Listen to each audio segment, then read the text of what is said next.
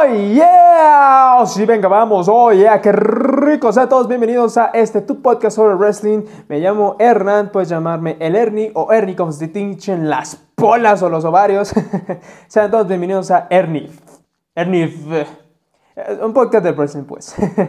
y esta ocasión, como ya sabrán por el título, hablaremos sobre este episodio especial, entre comillas, de SmackDown 10 de septiembre del año 2021, celebrado en Madison Square Garden, en Nueva York. Oh yeah, en el legendario Madison Square Garden.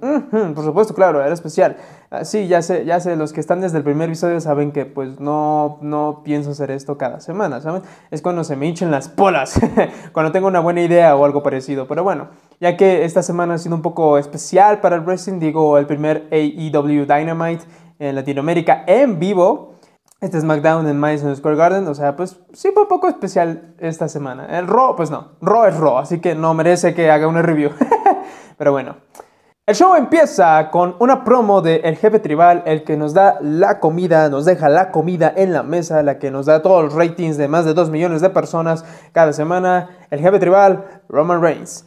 Una promo bastante, digamos, ah, regular, realmente no se me hizo buena, ya que para empezar tuvo poquito tiempo, porque nos habían avisado desde la semana pasada que el Brock, el Lesnar, el F5, pues regresó. Y la verdad, eh, no sé ustedes, pero yo sinceramente no me agradó mucho esta regresada. O sea, sí, sí sentí bonito cuando supe de él en SummerSlam, cuando lo vi en SummerSlam, este, y todo lo demás, pero que, que avisen.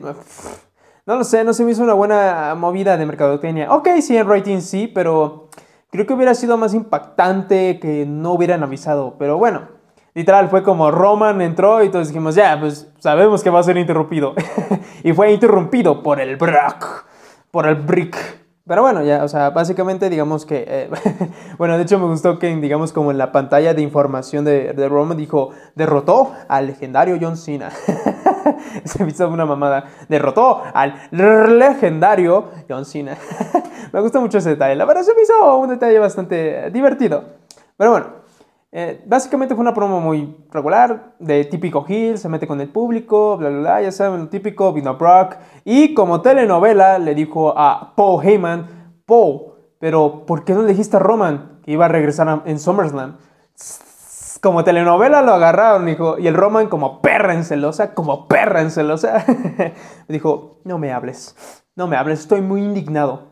Pero bueno, ya después como que Paul se puso a favor de Brock, pero luego Brock le hizo una F5, como que, bueno, intentó hacerle una F5, pero no le salió porque pues él, se eh, intervino este Roman y los usos, así que creo que la posición ahorita Paul sí es muy, no sé, como que, no lo sé, es, muy raro, literal, no, no entendí muy bien ahora en de qué lado está, pero con esas insinuaciones a Brock, pues yo creo que al final del día, tal vez en Extreme Rules, tal vez en el combate que por sí se va a dar entre Brock y Roman por el título universal, pues ya sea eh, pues con Brock, ya sea alíe con Brock, como siempre ha sido.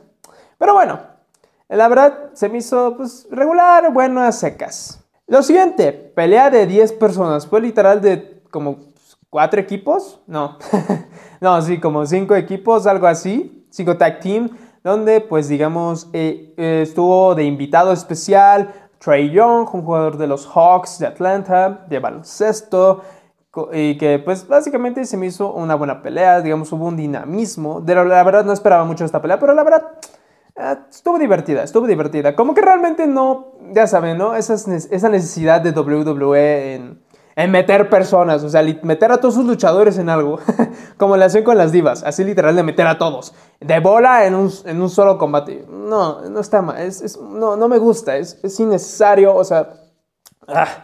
pero bueno, al final del día pues fue una, una batalla bastante dinámica, la verdad, puedo decir que fue bastante dinámica.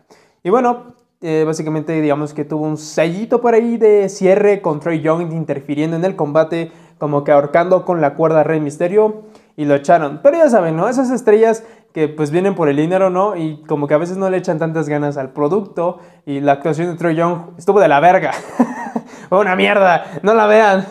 pero bueno, se me hizo dinámica, pero al final del día yo creo que le pongo un regular porque pues por último que les acabo de decir, por esa necesidad de meter a todos en bola.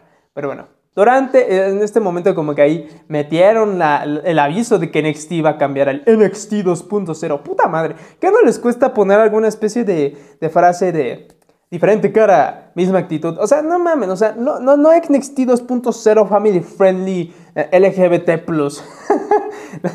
no, literal, en serio, yo veo NXT y digo, verga, hay un chingo de gays. no, no es cierto. Pero bueno, yo, yo amo a mis gays. Yo, yo, yo los amo a ustedes, LGBTQ, LGBTQ. Esa madre. Discúlpenme, hablo a veces un poco rápido. Pero bueno, después de esto, literal, inmediatamente después del combate, uh, Biggie hizo una pequeña promo. Literal, fue pequeña, que no le puedo dar una, una, calificación, ya que realmente literal fue nada más para decir unas cuantas palabras en referencia a su maletín de dinero en el banco, el Mr. Money in the Bank que quién sabe, tal vez, tal vez hoy canjeé mi maletín contra Roman, o tal vez el lunes contra Bobby Lashley, no, sé. De hecho, sí es muy curioso, como que uno piensa que va a ir por el Universal, pero se nos olvida que está también Bobby allá en Raw. Entonces, pues quién sabe, no lo sé, realmente no. Yo creo que con Bobby, porque con Roman, no. Ay, güey. Yo creo que con Roman, no. Yo creo que con Roman realmente no, no le conviene ni a Roman, ni a la W, ni a nadie. Pero bueno. Y después, una firma de contrato de Bianca Belair y de Becky, algo que se había planeado desde la semana pasada.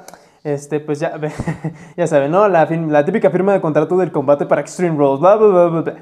Y me gusta, me quiero recalcar que Becky llegó refachera, refachera, literal, traía con su, con eso que usa Hulk Hogan de ahora en día, con sus sacotes esos de, de un montón de plumas, o sea, refachera con sus lentes acá negros, refachera. Pero al final del día, pues ya saben, ¿no? Fue un pequeño segmento, barra promo, donde básicamente, pues... Um, ok, les voy a dar regular, ya que básicamente como que... Pues fue muy regular, ¿saben? Realmente no hubo algo realmente relevante dentro de esta segmento promo. De hecho, puedo decir que Becky como que ya ha optado... Miren, les al recalco que pues yo no estuve cuando Becky estaba en su mejor momento, el D-Man, o sea, cuando ya estaba post eh, evento principal de WrestleMania 35, o sea, yo ya no estuve en esa parte, yo no estuve en su mejor momento, ¿saben?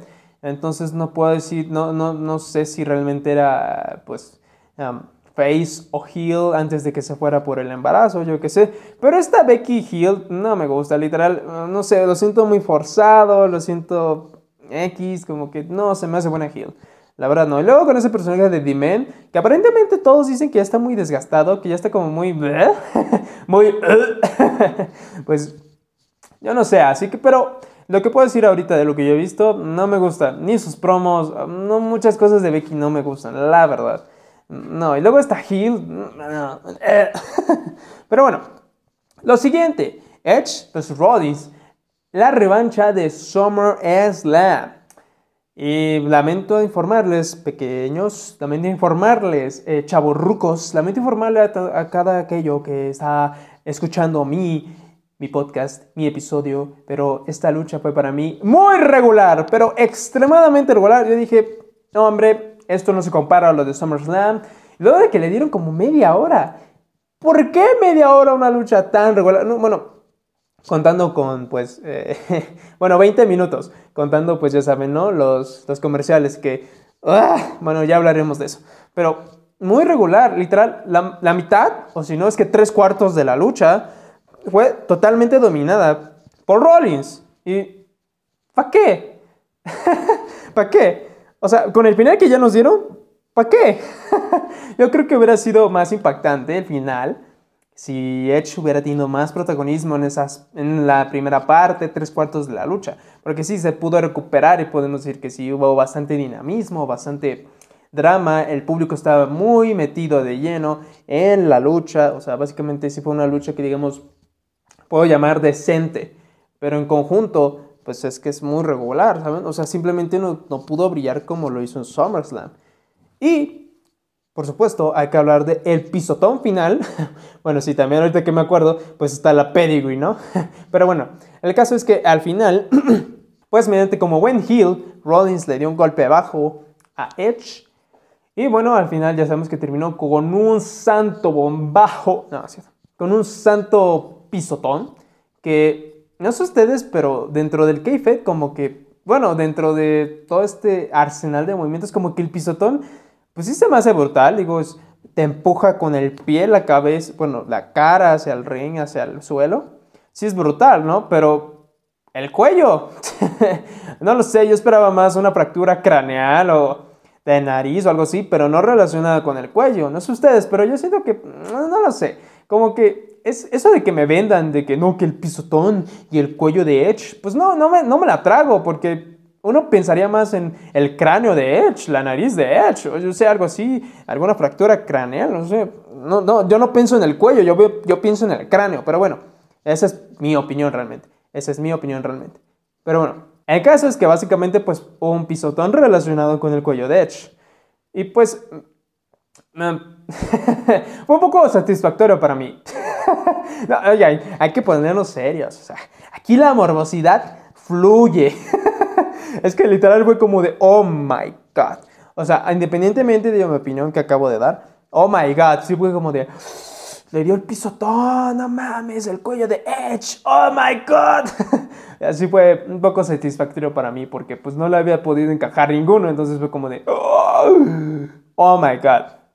Y ya no, y ya como que el Seth Rollins como que aparentemente como que le crasheó la cabeza, como que dijo, ¿qué acabo de hacer? Estoy loco, no quería, no, Edge, lo siento, estoy mal, ¿qué, qué me está pasando? Y bueno, literalmente inmediatamente, claro, con comerciales de por medio, eh, eh, inmediatamente pues hubo un pequeño segmento entre el cuello de Edge que fue llevado en una ambulancia hacia no sé dónde y que también una pequeña entrevista a Rollins que básicamente como que estaba eh, en, en, momento postraumático aparentemente y no lo sé, tal vez y después de esto Seth se toma unas vacaciones y regrese como face o la próxima semana lo vemos regresando como face. no sé cuál de las dos, pero aparentemente eso me dio a entender. Eso me dio a entender este pequeño fragmento, este pequeño segmento, donde básicamente vemos a Rollins espantado de lo que acababa de hacer. Pero bueno, después, ya eh, después de esta pequeña pelea, que era innecesariamente larga, pues básicamente un, otro pequeño segmento, literal, ahora sí no sé por qué se le dio a la WWE con tanto segmento, aquí ahorita en SmackDown. Lo peor es que eran dos horas. Si eran tres horas como en Rob, tal vez sí, sí pude aceptarlo, pero en 12 horas, no, hombre. Yo quería ver más luchas. Porque contando, creo que nada más fueron cuatro. No, una, dos, tres. Hijos de puta. Hijos de puta. qué, qué, desgraciados, ¿eh? Son dos horas, no pongan tantos segmentos, pero bueno. Pero bueno, ya el wrestling es más que solo luchas, ¿no? Pero tampoco en exceso. Pero bueno, ya un pequeño segmento entre Paul Heyman y Roman donde básicamente le dijo, ¿por qué no me dijiste que venía Brock en SummerSlam? Y el Paul...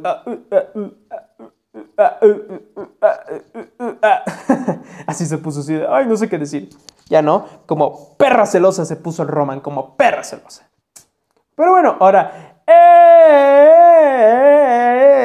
el evento principal fueron los Street Profits versus los Usos por el campeonato en parejas de SmackDown. Ok, para empezar, creo que muchos no esperábamos demasiado de esta lucha. La verdad es que no.